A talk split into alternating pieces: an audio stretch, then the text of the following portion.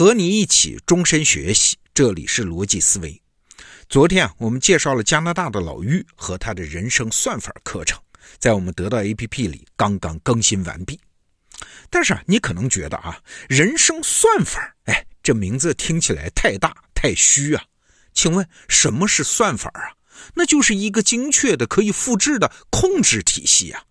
比如说啊，我们按照一个精确的食谱去烤面包，要是食谱上写着什么加入二十克白砂糖，放进一百八十摄氏度的烤箱里面烤三十分钟等等，哎，这才算是一个算法。但是如果你说红烧肉的菜谱是放盐少许，葱花少许，酱油少许，哎，这就称不上是算法嘛，因为不精确，不能复制。好了，回头来看，人生能有算法吗？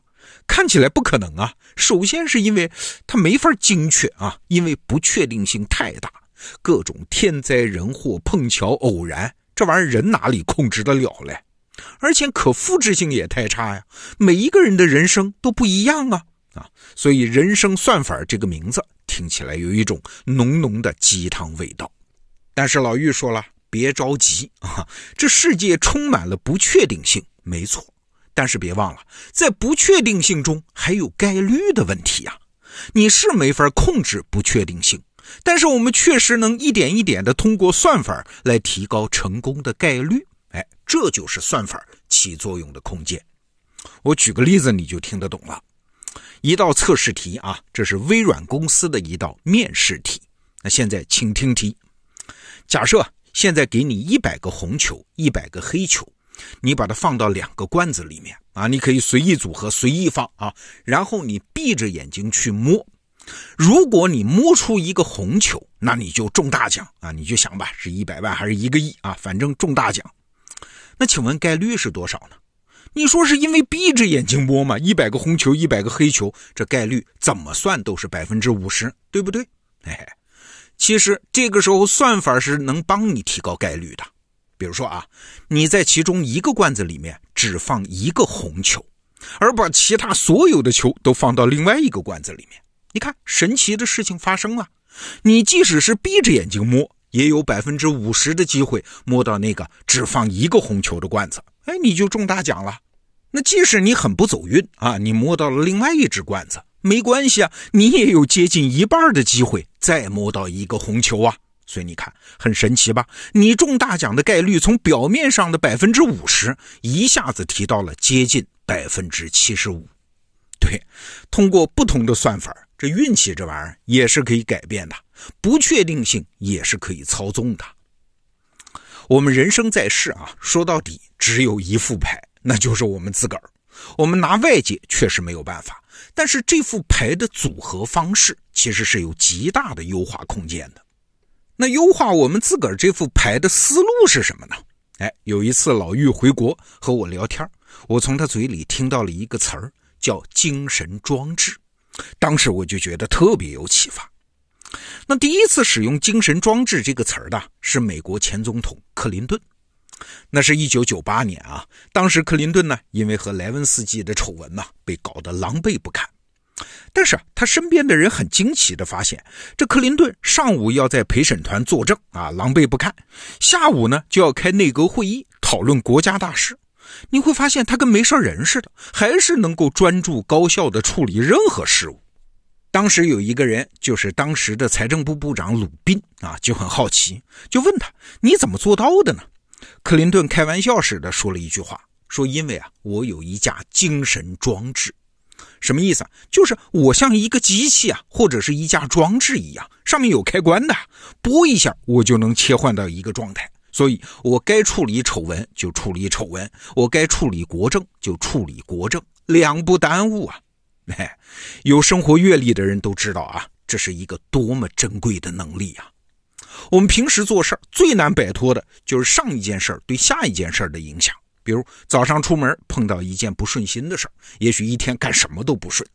在球场上刚刚打好了一个球，一兴奋，下一个球没准就是臭球啊！要是有克林顿这么一架精神装置，让我们拨一下开关就能放空存量，重启系统，专注当下，那不就太好了吗？但是怎么做到呢？听起来精神装置好像也要靠某种天赋才行。哎，老玉就说了，没那么玄乎啊。你自己其实不是一个整体啊，你得把自己像一个闹钟一样拆开啊，从不同的角度把自己这副整牌拆成一张张的单牌，然后逐个装上精神装置，再想办法去优化，这就行了。就跟我们平时修机器一样啊。嘿嘿，他这套人生算法课，在我看来，其实就是把自己这个大活人拆成各种零件，再去整修的操作指南。我举个例子啊。比如说，我们决定一件事儿，小到买什么牌子的牙膏，大到上大学上哪个专业，这都是一个决定。那在我们看来呢，这是一个完整的过程。哎，但是老玉说不，你得拆了它，把它拆成四个过程，也就是感知、认知、决策和行动。这听起来很普通啊，就是一个概念游戏啊。但是，一旦拆开啊，你就会发现这四个过程对我们心态的要求它是不一样的。比如说，在感知环节，你得像个情报员，获取外部信息，所以你需要很敏感啊。那到了认知环节呢，你得像个分析师，你需要特别理性，考虑各种变量，并且给予公平的估值。而到了决策环节呢，你又得摇身一变，你得变得像个战场上的指挥官，你必须根据分析师的评估计算做出一个决定。而且你心知肚明，这个决定必然是有取舍的，你需要十分果断。好了，最后是行动环节，这个时候你又得像个战士，需要不畏艰险，勇往直前去执行任务。所以老玉总结出一套口诀啊，叫好奇感知、灰度认知、黑白决策、疯子行动。你看出来没有？一个完美的决定过程，它不是你一个人在战斗啊，是由四种不同类型的人格在你一个人的脑子里面高度的配合、流畅的接棒，它才能打造出来的。如果不是这么拆解一番的话，我们就会用一种大而化之的方式来理解自己啊。比如你会想，我是一个理性的人啊，听起来很不错啊，但是这只是在认知环节上说明你有优势。你要是一直这么理解自己，那你看其他三个环节那就坏了。在感知环节，你就可能不敏感啊；在决策环节，你就可能不果断；在行动环节，你就可能不疯狂啊。好了，那拆掉之后怎么切换这四个状态呢？哎，只要一拆开，精神装置就能装进去。换句话说，工具就有用了。那这种工具有很多种啊，比如说巴菲特经常用的。就是每到切换状态的时候，他就拿出一张纸，要把它写出来。要做认知的时候，写出来啊。巴菲特说自己如果不在一张纸上写下自己的理由，他就绝对不做投资交易。